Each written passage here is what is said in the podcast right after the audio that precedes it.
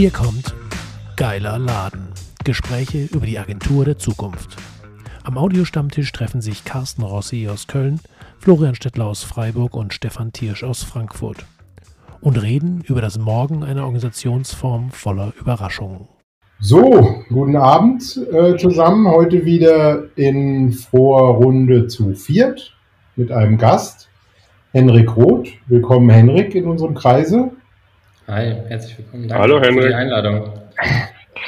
Ähm, ich, wie, wie fliege ich es ein? Ich, hab, ähm, ich bin über Henrik gestolpert und Henrik über mich äh, im Zuge äh, dessen, dass äh, wir uns für Texterstellung mit künstlicher Intelligenz interessiert haben, haben uns verschiedene Tools angeguckt.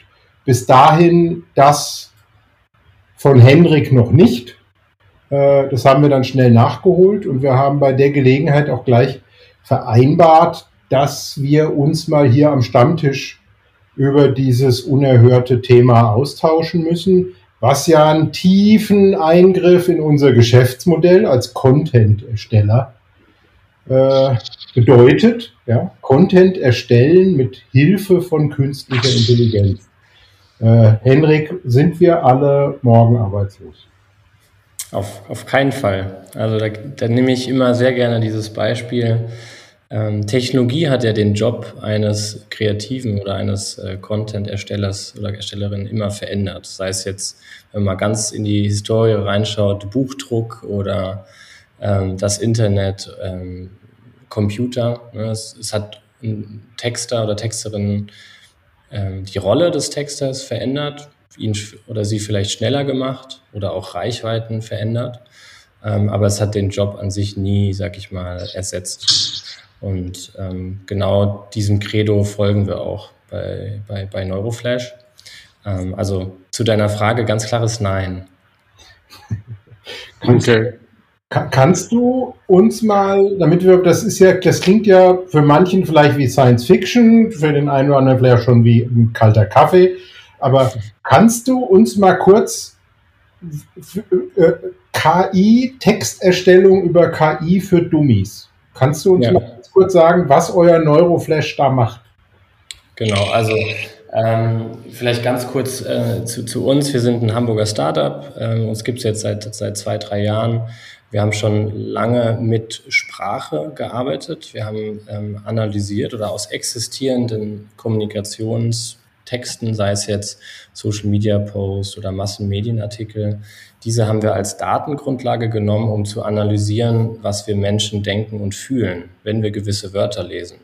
Also mein, mein Co-Founder Jonathan ist Doktor der Neuropsychologie ähm, und er hat das entwickelt. Ähm, das hat sehr viel mit Neuroscience und Neuropsychologie zu tun, denn es ist so, was wir Menschen lesen, das denken wir auch. Also ich gebe immer dieses plakative Beispiel.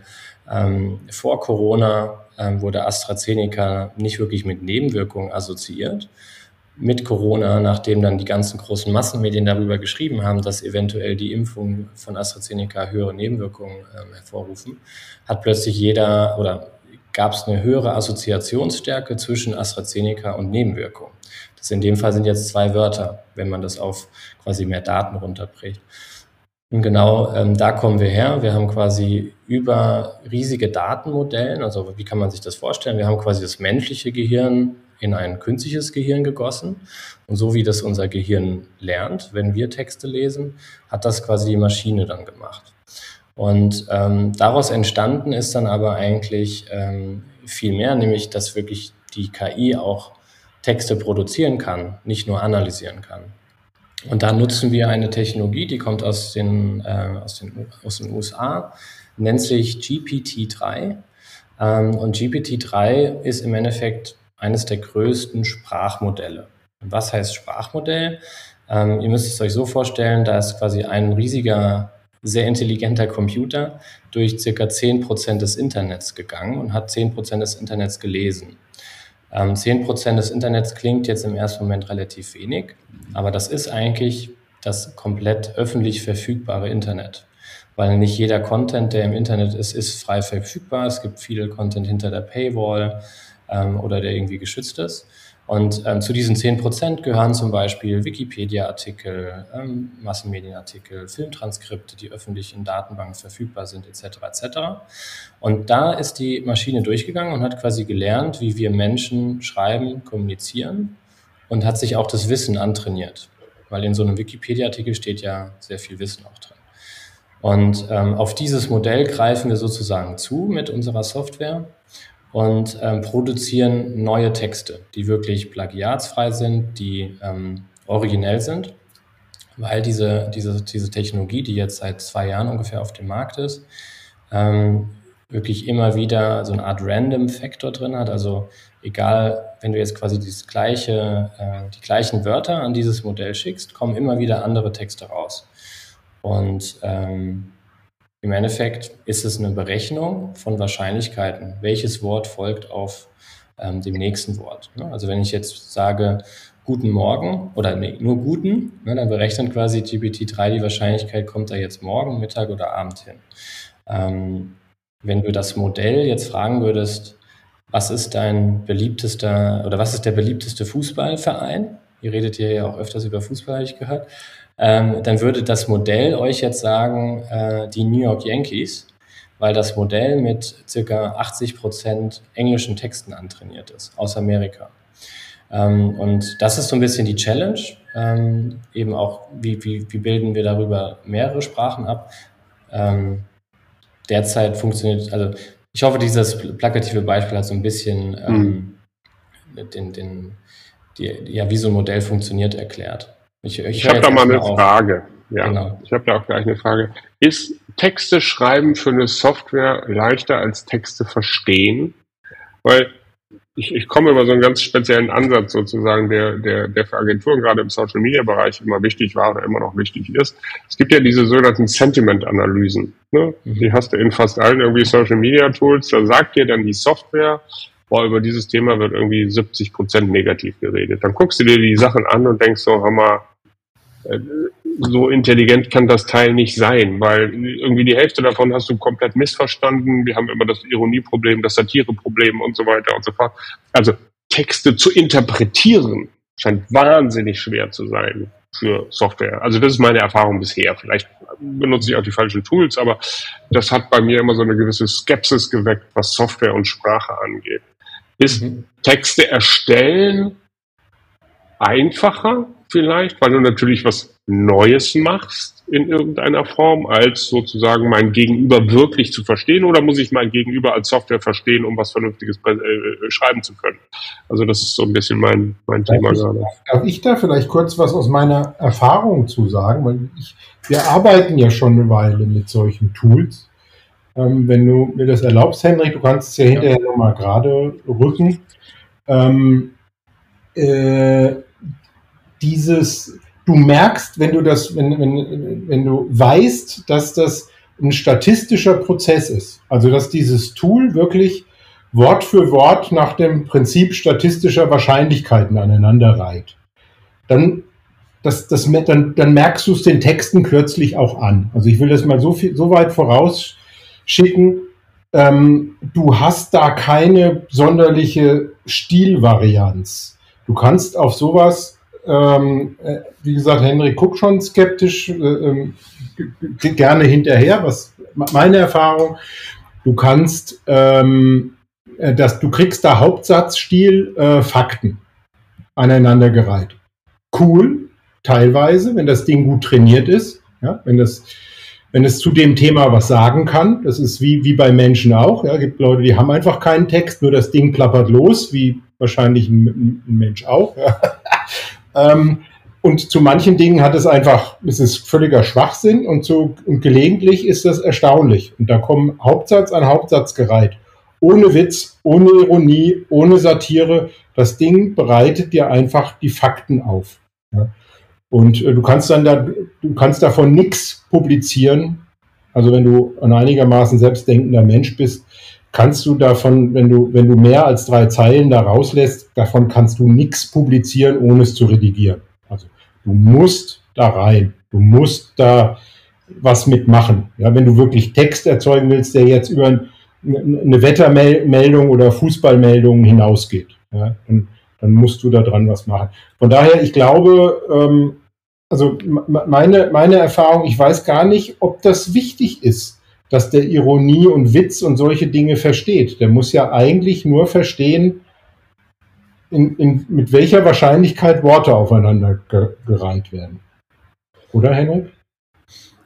Genau, also dieses Verstehen hat sicherlich ähm, vorher stattgefunden beim Trainieren des Modells, ne? also von GPT-3. Die sind ja durch ganz viele Texte gegangen, um daraus zu verstehen, welche Wörter gehören zusammen, ähm, was bedeutet Ironie. Ähm, aber da gebe ich dir, gebe ich dir recht, Carsten, dass ähm, sowas wie Ironie oder Humor, ähm, dass das nicht wirklich heute zumindest noch nicht abbildbar ist über, über diese, diese Technologie.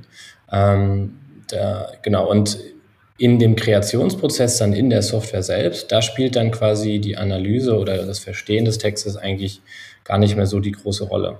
Ähm, also wie, wie du es gesagt hast, Stefan.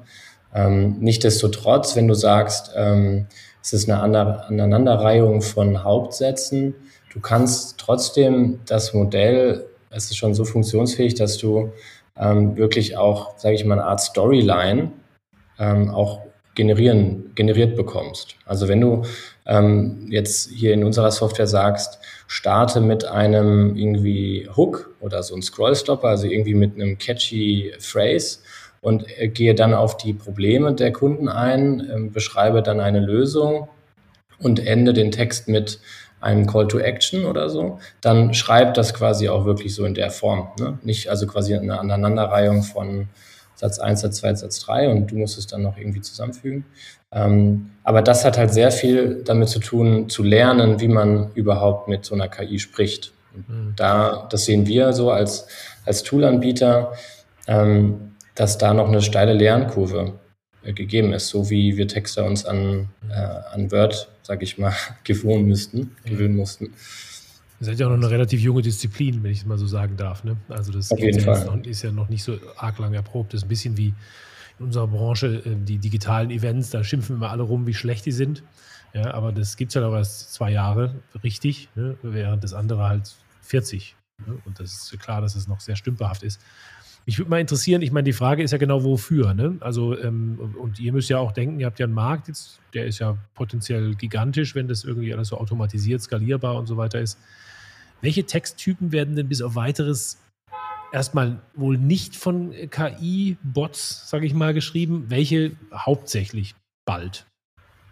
Also wo wir ähm, uns derzeit schwer tun, ich kann jetzt nicht für die Allgemeinheit sprechen, aber wo wir uns schwer tun, sind wirklich so ähm, Kommunikations-, so Geschäftsberichte oder sowas, wo, wo man nicht nur einfach irgendwie Geschäftszahl und dann einen Satz dahinter klatschen will, sondern wo man wirklich dem Kommunikationsberater ähm, die Arbeit abnehmen möchte von so einem kompletten Geschäftsbericht. Also wirklich so ganz lange zusammenhängende Texte, die auch wirklich aktuelle Infos, die am Markt passieren, mit einbezieht. Weil ihr müsst euch vorstellen, so Modelle zu trainieren, die dahinter stecken, GPT-3, kostet sehr, sehr, sehr viel Geld und sehr viel Zeit.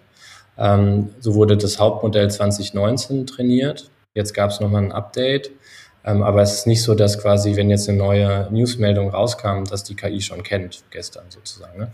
Ähm, und ansonsten ist so der Haupt-Use-Case bei uns ähm, einmal SEO-Blogartikel, ähm, dass du quasi ja, in Richtung so Fachartikel oder eben SEO-relevante Blogartikel zu diversen Themen ähm, wirklich relativ schnell, so in 15 Minuten, zu einem ersten Draft kommst mit so 1000 bis 1500 Wörtern den musst du dann natürlich, also ich sage immer, es ist 60 bis 70 Prozent. Ähm, dann musst du den natürlich ergänzen mit, mit Zitaten, mit Referenzen, mit deinem eigenen Wissen, Humor, Ironie vielleicht reinbringen, je nachdem, ähm, wie es zu deiner Marke passt. Ähm, das ist so der Haupt-Use-Case. Und der zweite Use-Case ist wirklich im E-Commerce Produktbeschreibung ähm, weil wir euch vorstellen können, E-Commerce-Player haben sehr viele verschiedene Produkte. Da sind Texte auch sehr relevant, auch für SEO-Ranking, für die Conversion auf der Webseite. Das ist so das zweite, der zweite Haupt-Use-Case mhm. Ähm, hätte ich nur, Stefan, ich will nur kurz eine Sache fragen, weil, weil du das erwähnt hast mit dieser Stilistik. Also klar, Produktbeschreibung, ich meine, es gibt gute Beispiele, weiß ich nicht, Springlane oder so, fällt mir gerade ein, die wirklich Produktbeschreibungen machen, sozusagen, die so einen gewissen Pep haben, die die, die, die, die die Marke wirklich leben. So, das war immer so eine Website, wo ich das gerne gelesen habe. Oder nimm dir die Manufaktum-Geschichten und sowas. Also überall da, wo du so quasi so einen ganz speziellen Approach hast, auch das Produkt zu vermarkten und wo deine Marke sehr stark ist. Ähm, da, ähm, da ist das wahrscheinlich für die Software schwierig oder sie muss dann sehr lange darauf trainiert werden. Die meisten Produktbeschreibungen sind irgendwie ziemlich langweilig und sollen einfach nur gefunden werden in irgendeiner Form, also langweilig im Hinblick auf, da brauchst du jetzt kein besonderes Weltwissen drumherum, um das irgendwie zu machen. Also da kann ich mir das gut vorstellen. Bei anderen Texten, weil der, weil der Stefan das gesagt hat, frage ich mich so ein bisschen jetzt für mich in der Anwendbarkeit. Ich suche ja durchaus danach, was wir damit machen können.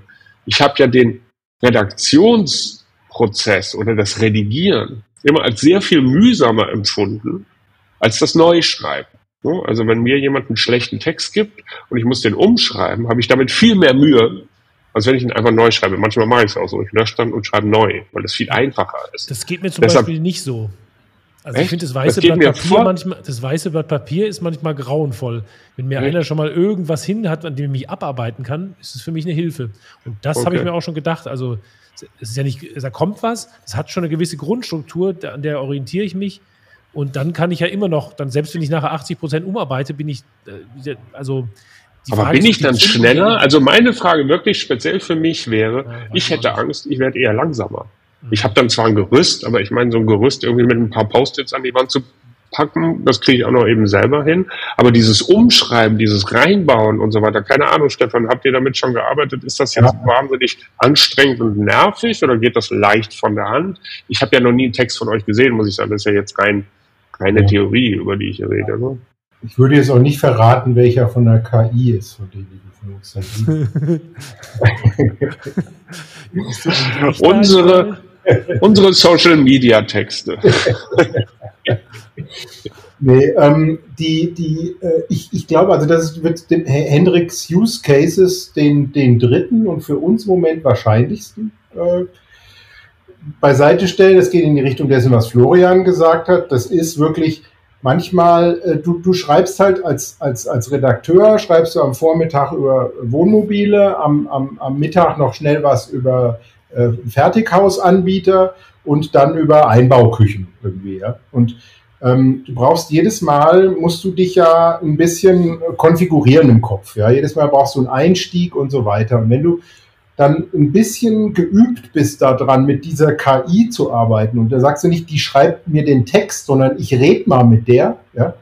Ähm, und dann kriegst du manchmal einfach, so wird mir berichtet, ja, kriegst du auch einfach ganz guten Dreh, kriegst du so einen Einstieg in das Thema, indem du anfängst, äh, mit, dem, mit der Maschine darüber zu reden, ja, indem du dir mal sagst, äh, äh, tu mal so, als wolltest du mir einen Einbauherd verkaufen. Ja, was sind, was sind die besten äh, Argumente für einen Einbauherd irgendwie. Und dann rohrt der dir was raus. Dann gibt es ein Format, gibt's ein Template, da kannst du dann sagen, äh, hier die, die Top 5 Argumentation oder sowas, wie Henrik schon gesagt hat, das sind so Formate irgendwie. Und dann ähm, gibt er dir halt, das, das, davon bleibt nichts am Ende in deinem Text hängen, aber du kommst gedanklich schnell in das Thema rein. Ja, das ist das, äh, du kannst dich an was abarbeiten. Ja? Du kannst es nehmen, kannst sagen, hä, wie kommt dann da drauf? Und dann recherchierst du mal und dann googelst du, dann rufst du den Kunden an, dann sagst ach, bei euch ist das so. Ich habe gerade einen coolen Dreh für den Text, was hältst du davon? Also das ist so ein bisschen damit anfangen. Aber ist das dann nicht, ich meine, Henrik, jetzt musst du das mal sagen, das ist ja dein Produkt, so wie Stefan es beschreibt, ist das so ein bisschen wie so ein Telefonjoker bei Wer wird Millionär? Den rufe ich mal an, wenn ich es jetzt gerade eilig habe oder nicht weiter weiß. So. Ähm, ich würde mal sagen, der Anspruch liegt wahrscheinlich höher, oder? Ja, auf jeden Fall. Also die Frage hier ist natürlich immer, was ist der ähm, das, das Qualitätslevel der Texte, die gebraucht werden. Wenn es jetzt in einem wirklich bei, ich sag mal, professionellen Brands wirklich darum geht, dass jedes einzelne Wort sitzen muss, ne, dass das den Markenwerten entspricht ähm, und der Kommunikationsstrategie, dann ist sicherlich bei den Texten nochmal mehr ähm, Editier- und äh, ja, Änderungsaufwand geboten. Ähm, aber ich sag mal, der Longtail-Markt ähm, und zu uns 40 Prozent unserer Kunden sind Agenturen, ähm, aber eben auch E-Commerce-Player oder Gründer, die vielleicht zu zweit nur alleine sind, die aber genau wissen, dass sie viel Text brauchen. Ähm, die gehen bei uns in die Software rein und lösen einmal dieses ähm, weiße Blatt Papier Problem sozusagen, die Schreibblockaden, aber die nehmen die Texte auch wirklich, wirklich zu 70 Prozent so an. Und für die ist es ein, wirklich ein ganz, ganz großer Effizienzbooster. Ja. Ähm, also das kann ich nicht sehen. Das kann ich ehrlich gesagt noch überhaupt nicht sehen. Also weder stilistisch noch, noch inhaltlich. Also du musst immer, du musst ja noch sauber recherchieren. Du kannst ja nicht, ähm, ich, ich jetzt nagel mich nicht auf Neuroflash fest, weil wir, wir haben uns halt ein paar Sachen angeguckt. Ich weiß nicht, ob ich das Richtige vor Augen habe. Aber das ist halt teilweise merkst du, dass das Ding auf amerikanisch trainiert wurde und dass das hinterher mit dem Google Translator übersetzt wird. Jetzt wisst ihr, wie Texte aus dem Google Translator aussehen. Ja, man versteht das, aber das kann ja nicht der Anspruch sein. Also das ist ja uns bezahlt. Ja, aber das scheint eher ein Übersetzungsproblem zu sein. Ja, aber dann, Stefan, dann hast du da, glaube ich, ein anderes Tool getestet oder genutzt, weil das ist genau unser Credo. Ähm, bei uns passiert nichts mit Übersetzung. Ähm, wir sind ja eine deutsche Firma, legen da großen Wert auf die deutsche Textqualität und wir sprechen wirklich quasi auf Deutsch mit, die, mit der KI. Dadurch entsteht schon mal ein Qualitätsbooster sozusagen. Also ähm, viele amerikanische Tools, ähm, die machen das so. Die generieren im Hintergrund Texte auf Englisch und lassen es dann übersetzen. Ähm, und dadurch geht eben noch viel Qualität verloren. Ähm, das ist bei uns aber nicht so. Wie macht ihr das denn? Also jetzt weiß ich auch wieder, wer ihr seid. Ja? Ähm, ihr, ihr, seid die, wo, wo, wo, wo lesbare deutsche Texte rauskommen. Ich weiß, jetzt habe ich es wieder vor Augen. Ähm, sorry dafür, aber du, du weißt, was ich meine, ja, mit dem, mit dem Problem im, im Markt, was da rauskommt. Aber ich weiß gar nicht, das ist jetzt so ein bisschen. Äh ich möchte das noch wissen. Wie, wie, wie macht ihr das, dass, da, dass die, die, die GPT-3 wird auf amerikanisch trainiert und du, ihr erzeugt einen deutschen Text? Also Deutsch ähm, ist die, ähm, die zweitgrößte Sprache sozusagen, die in diesem Modell vorkommt. Ähm, ich glaube, mit sieben Prozent aller Texten sind quasi deutsche Texte integriert worden. Und ähm, es gibt so eine sogenannte, das wird jetzt relativ technisch, Prompt-Technologie. Ähm, also da das Besondere an GPT-3 ist, dass wenn du es ansprichst, sozusagen nicht viel Trainingsdaten notwendig sind. Du gibst quasi an GPT-3 zwei, drei deiner besten Beispiele. Also wenn du jetzt sagst, für einen eurer Kunden Marke XY, die, das waren die drei besten Betreffzeilen für deren Newsletter in der Vergangenheit. Und das war das Briefing sozusagen, was ich damals in meinem Kopf hatte. Und das habe ich dann daraus ähm, manuell quasi als Mensch geschrieben. Dann ist das quasi dieses ähm, Training für, für GPT-3. Musst du nur drei Beispiele geben. Und das machen wir komplett auf Deutsch. Also hier geben wir quasi deutsche Beispiele, wo andere eben englische Beispiele ähm, geben. Und dann wird das auch von Grund auf auf Deutsch generiert. So. Können wir das auch? Können wir das, die auch trainieren? Auf eigene ähm, Begriffswelten? Genau, also das ähm, ist bei uns, ähm, du kannst quasi eigene Texttypen erstellen, die quasi auf Basis von euren besten Beispielen sozusagen basieren. Also das waren diese, diese ähm, Textarten, so wie wir es bei uns nennen in der Software. Ähm, dahinter stecken quasi die Best Practices am Markt. Und wenn du jetzt sagst, Marke XY spricht immer in dem Ton und ist vielleicht eher humorvoll, wenn du dann in deinen Beispielen genau diese Art von Texten nimmst, dann ist die Wahrscheinlichkeit auch höher, dass die neu generierten Texte für diese Textart dann auch in die Richtung vermehrt gehen. Genau. Also ich finde ich finde es ja eigentlich ganz, ich bin ja immer der, im Vorgespräch wurde schon genannt, ich bin immer der Versöhnende. Also am Anfang wollte ich die Frage stellen, ähm, ist es eigentlich dann hinterher so, wie das ja in vielen digitalen Geschäftsmodellen ist, da gibt es dann irgendwie so ein paar Top-Premium, Customized, super Spezialisten, die, die kaufst du für ganz teuer Geld, die sind auch nur natürlich zu haben. Und dann gibt es eine Riesenmasse von so Click, Click-Workern, die dann irgendwie so halt irgendwelchen für ganz wenig Geld, weil sie halt einfach nicht diese Qualität haben, weil sie dann eben durch Maschinen äh, oder durch Maschinen nutzend eben dann nur noch so prekär äh, Bullshit-Jobs machen die Sache, die du jetzt beschreibst, ist ja anders. Da sagst du, okay, äh, man kann im Prinzip die doofe Arbeit, die eh nur Routine ist, äh, sich leichter machen ja, und dadurch die Qualität von diesen Sachen vielleicht sogar noch erhöhen. Also mehr so, die, man unterstützt sich gegenseitig. Die Story kennt man ja auch von allen, die jetzt gegen, die sagen, also KI ist eine Utopie, eine schöne und keine Dystopie, wo dann irgendwie letztendlich wir alle arbeitslos werden, so wie der Stefan angefangen hat. Ähm, ja, aber das ist, das ist wirklich der Teil, der mich interessiert. Ich versuche ja uns immer wieder darauf festzunageln, dieses Thema Agentur der Zukunft, wie es bei uns steht. Ich meine, ich sage nichts über Zeiträume. Gerade bei KI haben wir schon sehr viele Enttäuschungen erlebt, was Zeiträume angeht, so seit den 50er Jahren oder so. Deshalb will ich gar nicht wissen, ähm, ähm, bis wann.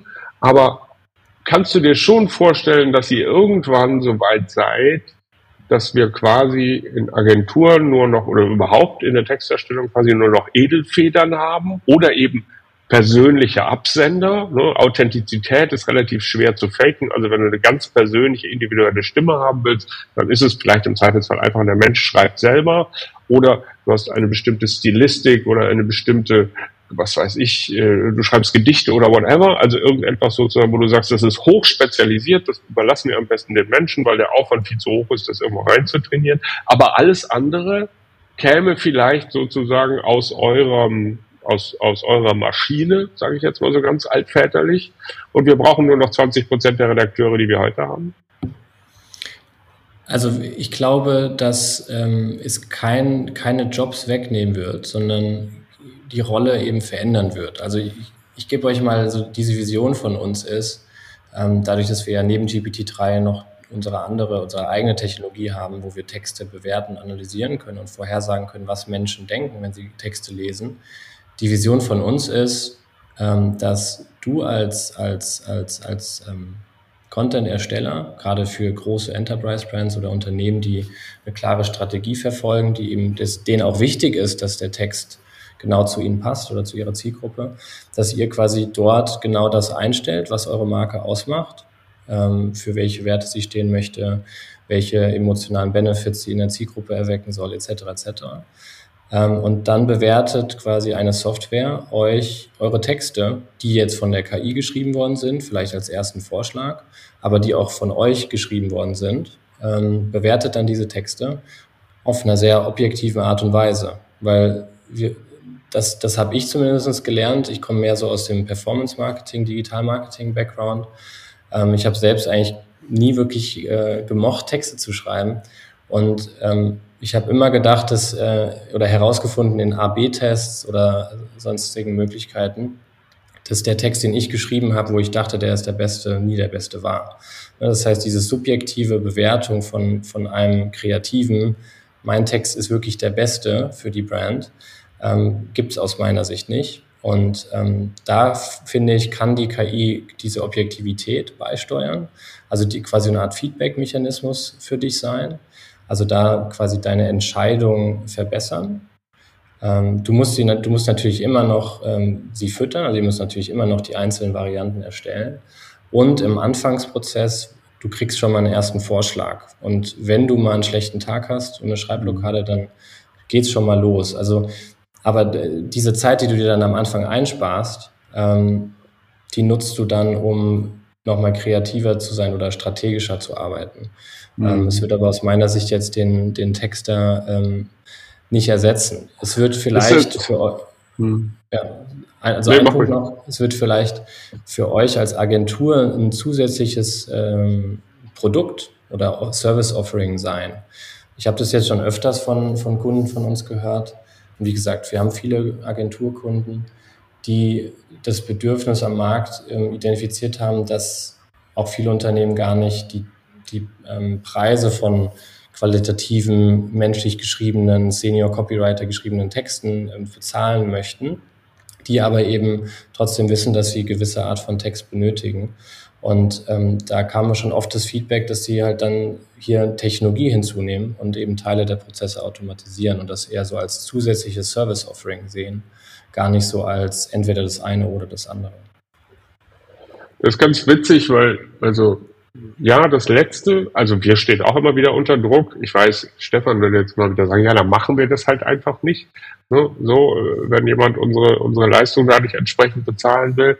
Trotzdem gibt es diesen Druck, also kann ich das nachvollziehen, wenn du jetzt irgendwie große Textmengen hast, die können wir zurzeit gerade als Agentur nicht anbieten. Dazu verdienen unsere Redakteure viel zu viel. Also so, so, so lang kann ich die gar nicht im Büro festnageln, dass die zu vorgeblich acht am Ende dann aber 24 Stunden irgendwie Texte produziert. Also das ist nichts, was ich im Moment kann. Das ist was, was ich mit so einer Software könnte.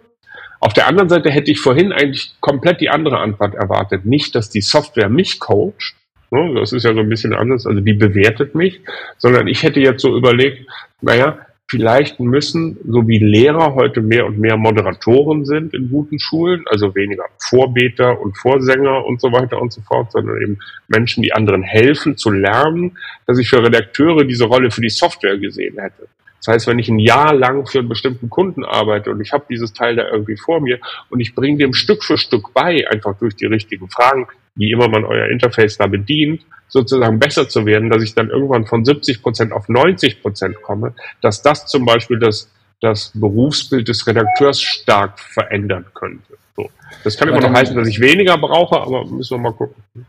Nee, aber da gebe ich dir vollkommen recht. Ähm, genau das ist auch, auch die Vision. Das, dann habe ich das vielleicht schlecht ausgedrückt. Ähm, in dem Sinn, wie du quasi mit der Software interagierst, ob du jetzt sagst, diesen Text findest du gut oder nicht, das merkt sich die Software perspektivisch. Das, bei uns funktioniert das heute noch nicht, aber das werden wir einbauen. Und dann werden wir quasi lernen, auch welche Wörter schreibst du vielleicht besonders oft oder jede Brand hat ja auch so sein eigenes Wörterbuch sozusagen. Ne? Und das, das lernt das System dann sozusagen mit auf Basis von deinem Input.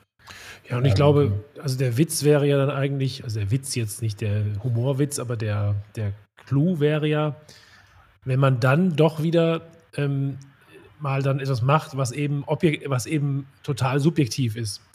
Weil das dann irgendwie, glaube ich, im, im, Endprodukt dann doch wieder rauskommt. Also ich nehme jetzt ich, die große Masse der Sachen, mache ich halt so. Ich habe auch ein gemeinsames ähm, was man heute so als Corporate Wording oder eben so diese Sprache, die du jetzt gesagt hast, hat. Und, und, auch man weiß die Fachbegriffe für den Kunden und so weiter, sind alle richtig. Das kann auch vielleicht ein etwas unerfahrener Redakteur dann schon schreiben.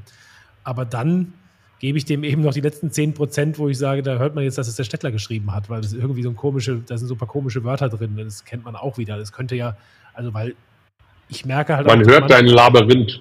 Ich merke halt, dass die heute, ja genau, ich sammle ja, äh, ich sammle ja seltsame Worte und seltsame und, und Überschriften und so weiter. Und daraus entwickelt sich bei mir ja im Kopf wieder was.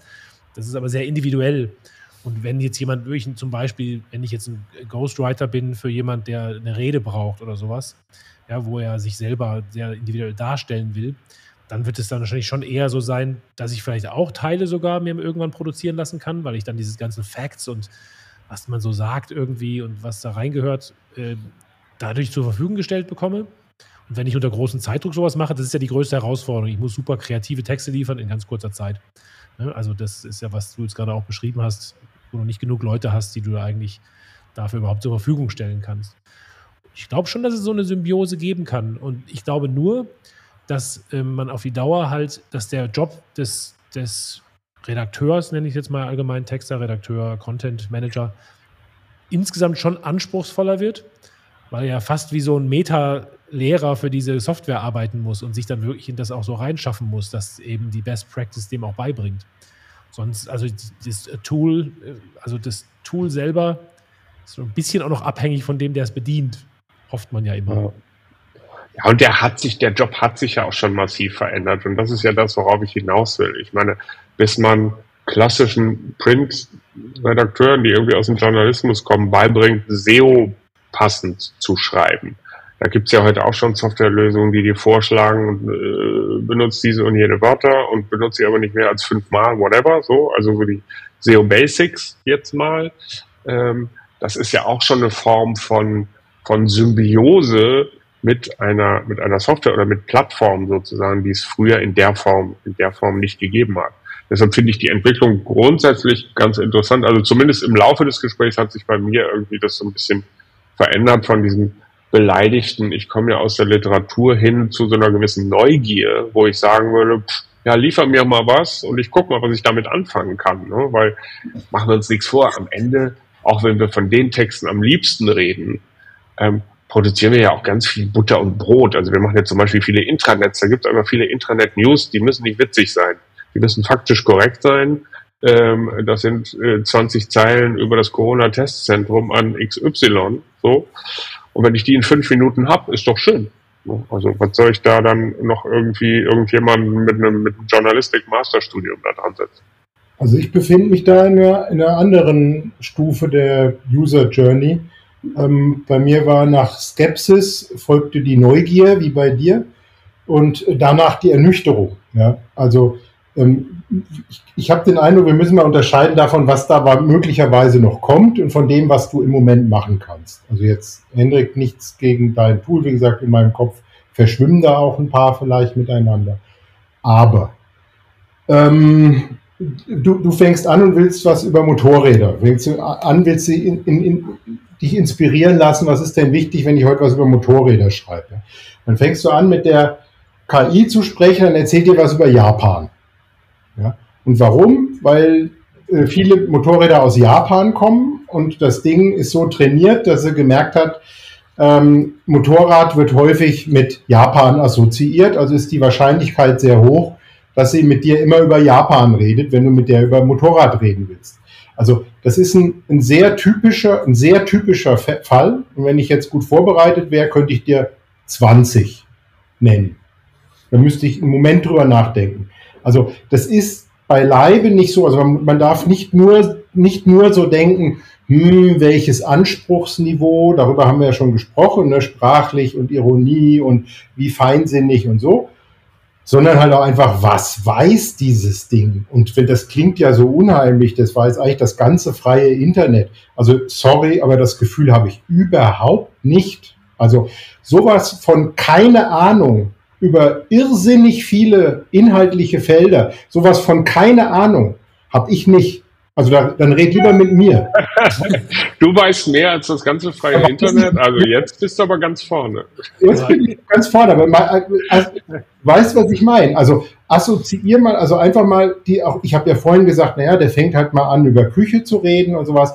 Der könnte natürlich, das muss man als Einrede gelten lassen, der könnte natürlich auch mit einem gebildeten Menschen reden. Ja, dann hast, musst du halt zwei gebildete Menschen bezahlen, die sich miteinander unterhalten. Ja, so muss man nur die teure KI bezahlen, die kostet halt nur die Hälfte von einem Menschen, die ist ja auch nicht geschenkt. Henrik will ja auch reich werden, das müssen wir ja verstehen. Also das heißt, die, die verkaufen diese Leistung ja auch gegen teuer Geld. Ja? Und das ist jetzt bei, bei, bei weitem nicht so, dass das in allen Fällen dir ein adäquater Gesprächspartner ist, dieses Ding. Das, und deshalb habe ich vorhin gefragt, kann man das noch trainieren? Weil ich hätte jetzt spontan irgendwie ein paar Themen, wo ich das Gefühl hätte, da muss man den mal ein bisschen trainieren drauf, weil er, über, weil er überhaupt keine Ahnung hat. Vielleicht hat er Ahnung, aber durch sein statistisches Modell biegt er immer falsch ab. Ja, ich will nicht über Japan reden. Weißt du, das ist so, der biegt halt immer, immer wieder und dann musst du, dann dauert das ewig, bis du mit dem mal zu Potte kommst. Also, das sind ja, da, der, da liegt der, der, der Teufel dann ja doch im Detail, ja, wenn du anfängst mit dem Ding, mit dem Ding zu reden. Aber die kann man doch bestimmt lokal weiter trainieren, oder? Das, das, das fände ich, fänd ich cool. Also wenn man sagen, gib mir einen Zugang und jetzt, dann gebe ich dem mal ein paar Bücher zu lesen und dann können wir weitersehen. Ja? Das, das fände ich cool, ja. Also Stefan, um auf den Punkt einzugehen, ich kann mich noch genau erinnern bei unserem ersten Gespräch, dass du davon erzählt hattest. Ähm, das war das Tool, was ihr, glaube ich, als erstes ausprobiert hattet ähm, die auch gar nicht GPT-3 nutzen als Technologie, sondern da ein eigene trainiertes Modell haben. Ähm, und äh, wir hatten es dann genau mit dem Motorrad bei uns ausprobiert und da warst du ganz schön überrascht, dass gar nichts mit Japan rauskam. Ähm, also vielleicht äh, verwechselst du hier ein, zwei Sachen. Ich kann auf jeden Fall nur jeden ähm, dazu ermutigen, es einfach mal auszuprobieren. Ähm, denn ähm, es ist sicherlich so, dass, dass manche Themen besser funktionieren als andere. Ähm, aber in dem Fall, wie du es extrem, so extrem jetzt gerade beschrieben hast, ähm, würde ich meine Hand für ins Feuer legen, dass es nicht so ist. Also, dass, dass ähm, die KI hier über viele Themen schreiben kann, über die ich nichts weiß und die auch wirklich schlauer ist als ich sozusagen. Ja. Also das, das, das finde ich eine gute, finde ich eine tolle Einladung, Leute. Der gibt euch den, den Link zur Seite, ihr Testzugang und ihr probiert es aus. Ja, das ist ja irgendwie versucht. Gib mal, gib Motorrad ein und guck mal, ja, ob Japan rauskommt. Dann ist es bei dir halt nicht Motorrad. das ist ein Thema, von dem ihr euch aus. Magst du keine Yamahas oder was ist dein Problem mit Japan? Nein, ich einfach nehmt ein Thema, mit dem ihr euch auskennt und guckt, ob das, ob das, was da rauskommt, Sinn macht. Okay. Also ihr müsst natürlich ein Thema nehmen, mit dem ihr euch richtig auskennt. Am besten eins, was nicht komplett Mainstream ist, nehmt euch irgendein Thema, ihr kennt euch aus und versucht mal mit dem Ding zu reden und guckt mal, wie sinnvoll das ist, was da rauskommt. Das ist der perfekte Einsatz. Das heißt, Florian gibt zum Beispiel mal Systemtheorie ein. Und dann gucken wir, was dann kommt. Und dann sehen wir uns seine Reaktion an. Danke, dass du mir ein Stichwort gibst. Also ich habe doch mal, ähm, also das, das werden wir jetzt nicht zu Ende diskutieren, das kann man ja nur testen. Ähm, ich habe noch mal so eine, ich wollte noch mal sowas, so einen kleinen, fröhlichen, dystopischen Gedanken loswerden, den ich noch nicht mal so richtig formulieren kann, aber vielleicht, Hendrik, kannst du mir da helfen. Also man stelle sich vor, ihr, ihr macht jetzt, ihr entwickelt ja eine ganz neue Technologie, also Spracherkennung und Umgang mit Sprache über künstliche Intelligenz. Das kann ja wirklich die ganze Welt verändern und das war ja auch schon so, als damals Google dann den irgendwie das mal so umgestellt hat, plötzlich, als sie dieses neuronale Ding dann irgendwie zum Laufen gebracht haben, war ja plötzlich die, der Google Translate irgendwie um Klassen besser und äh, das ist ja, er verändert ja schon was. Also ich habe zum Beispiel, äh, wir haben eine ukrainische kleine eine Mutter mit einem kleinen Kind und die beiden Kinder, die haben ein Handy, also das deutsche Kind, äh, sechs Jahre, mhm. und, das, und die, die, übersetzen sich hin und her mit dem Google Translate. Finde ich schon sagenhaft, ja, es scheint ja für sowas, sowas auszureichen. Ähm, ja. Jetzt aber eine andere, meine Frage geht aber in eine andere Richtung. Also ich bin eigentlich sehr so, ich bin sehr technologieoptimistisch eigentlich, weil ich denke immer, dass da kommen immer auch gute Sachen dabei raus. Also ich bin nie, aber jetzt bei digitalen Geschäftsmodellen, und ihr habt ja tatsächlich auch ein Geschäftsmodell, das ich nicht ganz durchblicke, aber ihr habt ja dieses, dieses große System, was ihr anzapft, aber entwickelt nebenher auch selber scheinbar eine, eine, eine, Software oder was auch immer, wie man das nennt. Wenn äh, im digitalen Markt ist es doch oft so, dass es dann so Winner-Takes-it-all-Effekte gibt. Also wenn ihr zum Beispiel irgendwann ganz erfolgreich seid, dann kommt doch wahrscheinlich ein ganz großes, am Ende kommt dann Google oder Apple oder hm, und kauft dann diese eine Intelligenz, die am allerbesten ist und die nutzen dann alle. Und das macht mir irgendwie so ein bisschen, das finde ich ein bisschen so erschreckend, weil das ja dann doch so, also entweder ist es dann so eine globale Mega-Intelligenz, die so vielfältig ist, dass dadurch tausend Varianten auch wieder möglich sind. Oder, das, ist, das wäre das Utopische. Und das Dystopische wäre, Nachher ist es überhaupt nicht mehr möglich, irgendwie verschiedene Sachen herzustellen, weil ja alle dasselbe, genau dieselbe Gehirn benutzen. Mhm. Ja, das verstehe ich. Über sowas macht ihr euch bestimmt mal Gedanken. Kannst du da noch mal irgendwas sagen dazu oder ist es jetzt erstmal noch so weit weg, dass ihr sagt, wir wollen jetzt erstmal gute SEO-Texte hier programmieren lassen von dem Ding und dann sehen wir mal weiter, was dann später daraus wird? Also du musst generell unterscheiden zwischen ähm, diesen sehr großen Technologieunternehmen oder in dem Fall OpenAI, die hinter GPT-3 stecken, die teilweise zu Microsoft gehören, beziehungsweise Microsoft ja ähm, eine Milliarde US-Dollar, glaube ich, investiert hat in diese Firma. Dahinter steckt wirklich ganz, ganz viel Kapitalbedarf. Ähm, und diese, ich sag mal, AGI-Anbieter, also Artificial General Intelligence, ne, die quasi so riesige Modelle bauen können. Mhm. GPT-3 kann zum Beispiel nicht nur Texte schreiben, sondern kann jetzt auch programmieren. Ähm, also kann auch eine Programmiersprache schreiben. Ähm, da gibt es noch ganz viele andere Anwendungsfälle für, nicht nur, nicht nur Texte schreiben. Ähm, da wird es aus, aus, aus meiner Sicht jetzt, ohne da wirklich ein Experte drin zu sein, wird es eine Handvoll an Playern geben. es, es sprießen jetzt schon welche aus dem Boden, zum Beispiel auch Aleph Alpha hier aus, aus Deutschland, die quasi eher die Idee verfolgen, wirklich europäische Modelle zu bauen, sich also auf europäische Sprachen zu fokussieren. Ähm, aber unser, unserer Erfahrung nach ist, dass ja, in Amerika sitzt das Geld ähm, und sie kommen, glaube ich, von der Entwicklung her, zumindest was wir sehen können, ähm, nicht so schnell hinterher. Ich hoffe, dass sie es äh, mal tun können, aber bis heute ist eben noch nicht so leider. Ähm, deswegen glaube ich schon, was du gesagt hast, es, es wird sich konzentrieren auf, auf ähm, vielleicht zwei, drei Player. Ähm, die werden dann unterschiedliche, ähm, sage ich mal, ja, Fokus, äh, Fokus hier haben. Der eine vielleicht dann eher sprachenlastig. Also der eine deckt dann vielleicht die asiatischen Sprachen ab, der eine die englischen oder romanischen Sprachen. Ähm, dann gibt es vielleicht einer, der, ähm, der quasi sehr so integriert ist. Also AWS bietet ja jetzt schon sehr viele Funktionen über deren Cloud an, ob das jetzt eine NLP-Funktion ist, also Textanalyse. Ähm, also da wird es, glaube ich, zwei, drei geben, die so eine generelle Intelligenz sozusagen kreieren. Ich würde nicht sagen, dass das Winner takes it all dort, dort gibt, weil es doch sehr viele verschiedene Anwendungsfälle sind, verschiedene Daten, die du dafür brauchst. Ähm, auf der Seite der Software, also die dann quasi in Richtung Nutzer gehend, wo so wie jetzt bei uns bei Neuroflash, ähm, glaube ich auch, dass das ähm, also im ersten Moment sehr viel mit Brand zu tun hat.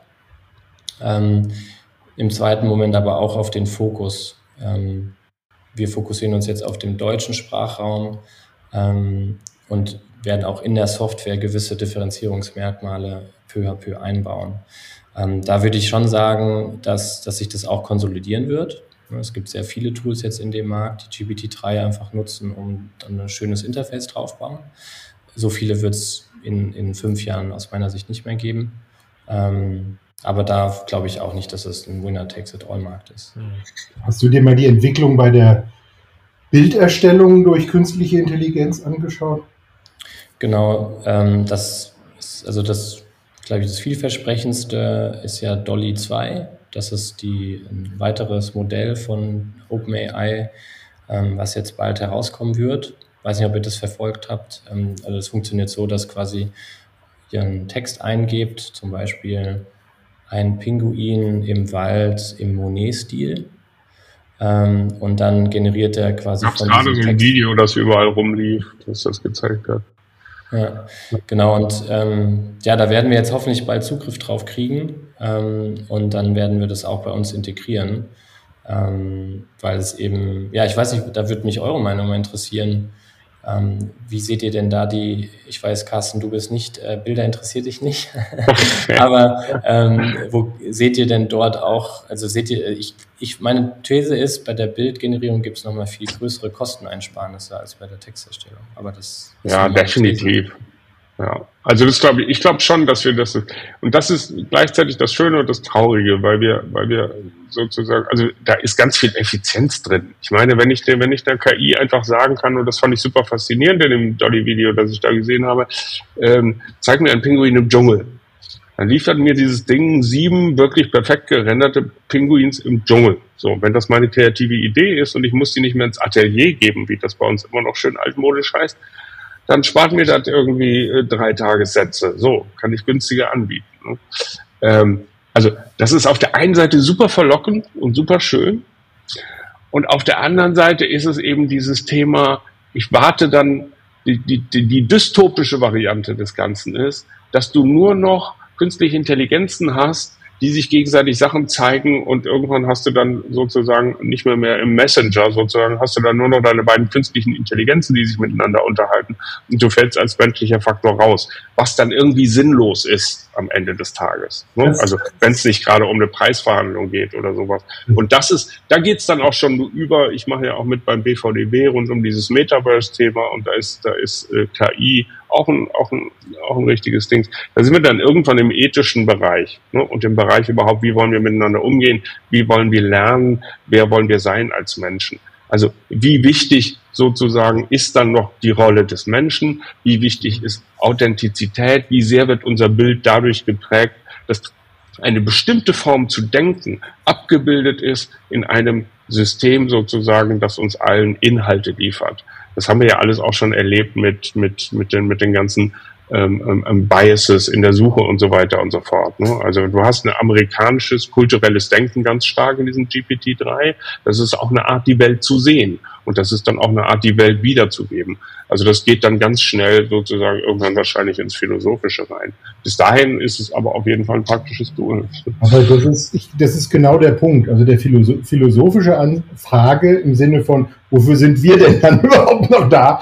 Ja, ähm, damit fängt alles an und damit hört das auch mal wieder auf. Ne? Also äh, ich habe nochmal geguckt, Google, ja, diese Imagine AI ist, glaube ich, so der Hauptwettbewerb von dem ähm, Dolly. Ähm, unfassbare Qualität jetzt schon. Ja? Und man, was man ausspart ist, Bilder von Menschen. Macht das Ding nicht. Weil du könntest dem ja auch sagen, zeig mir Carsten Rossi, wie er irgendwie beim Mondlicht auf dem Friedhof strippt. Ja? Ähm, und dann hast du ein fotorealistisches Bild davon. Ja? Also ähm, überleg mal, was das alles bedeutet. Also überleg mal, äh, äh, ein künstlich erzeugter Text mit einem künstlich erzeugten Bild. Den Mensch brauchst du nicht mehr, den brauchst du, um sich das anzugucken.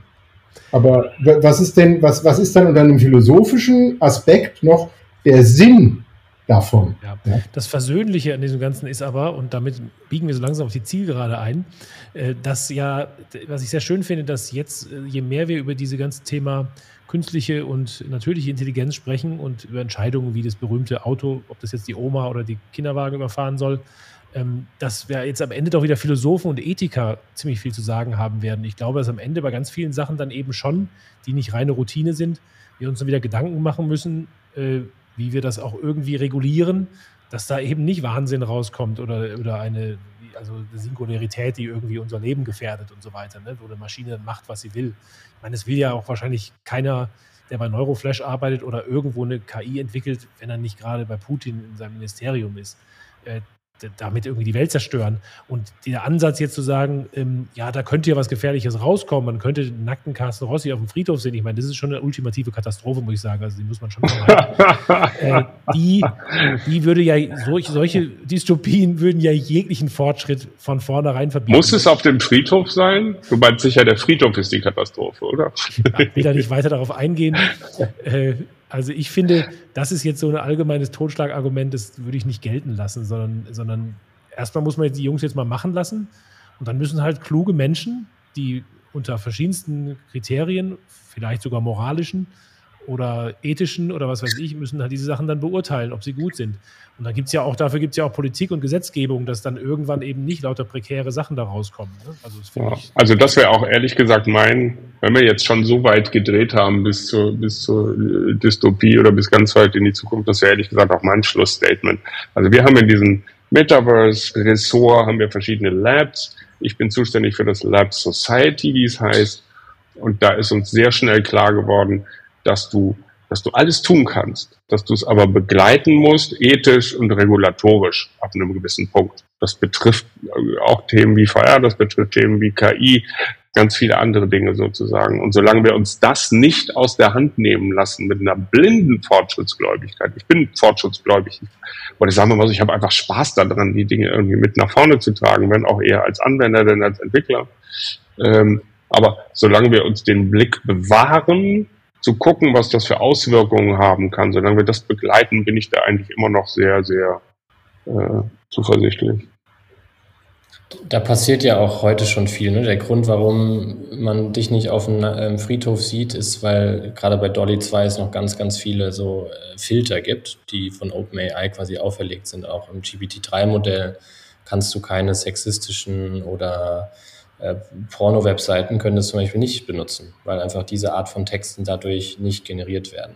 Und ich denke, da tut OpenAI auch schon viel. Ähm, und, aber ich gebe euch da recht, dass das auf jeden Fall ähm, ja, aber das nicht, hatten die nicht auch Punkt ist. Diesen, diesen Versuch, haben die nicht sogar mal das in, auf Twitter eingesetzt und der, der Bot ist dann voll, voll Shobi, sexistisch und ausfällig geworden? Irgendwie? Ich glaube, das war, ähm, es war auf keinen Fall GBT3. Es kann sein, dass es GBT2 war oder Bird sogar. Also eine andere eine Vorgängertechnologie war das, glaube ich, ja. ja. Die haben quasi einen KI-Twitter-Bot gehabt, der quasi immer Tweets macht, ja. Genau, der ist ganz schnell, war der übel drauf. Ja. Ja, Sieht man, was man so lernt, ne, in schlechter Twitter-Gesellschaft. Ja. Ja, mal, ich habe noch mal eine Verständnisfrage. Ich, ich, wir nutzen ja exzessiv Teams und auf Teams, äh, ich glaube bei WhatsApp ist es vielleicht sogar auch so, da kriegst du, kriege ich immer, wenn mir jemand einen Text schreibt, kriege ich unten gleich Antwortmöglichkeiten, die erschreckend gut passen hm. auf den Text. Das ist nicht so Standard, sondern die nehmen wirklich inhaltlich Bezug auf das, was, was der schreibt. Ist das, ist das Bird?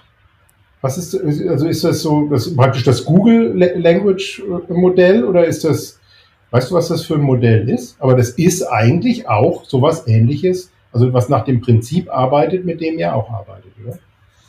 Äh, genau, vom Prinzip her auf jeden Fall gleich. Ich meine, wenn das Microsoft ist, dann kann es gut sein, dass die GPT-3 nutzen, weil die sind ja Hauptinvestor von OpenAI. Das kann gut sein, ja. Vom Prinzip her ist es das Gleiche. Also, liebe Leute, wenn ihr äh, Teams nutzt, guckt mal, was der euch unten vorschlägt. Dann sprecht ihr praktisch mit derselben Intelligenz, zu der euch auch der Henrik den großen Zugang legen kann.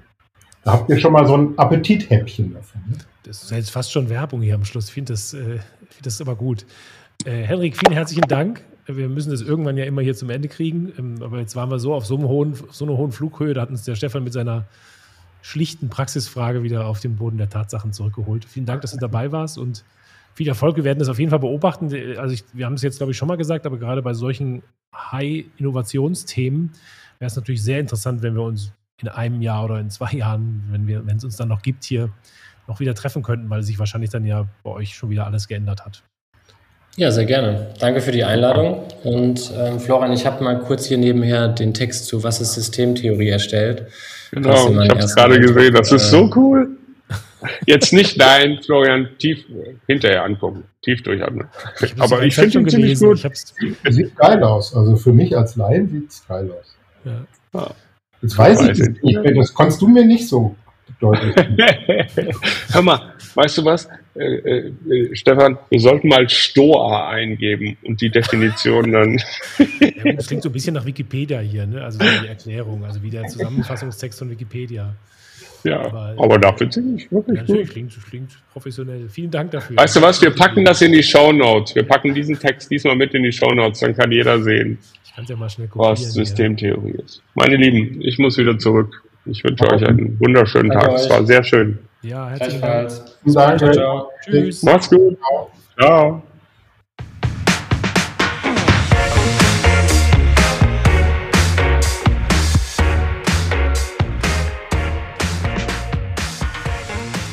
Das war Geiler Laden. Gespräche über die Agentur der Zukunft. Mit Florian Stettler von Spielplan 4 Event Marketing, Stefan Tiersch von Kresse und Discher sowie Carsten Rossi von Kammern Rossi.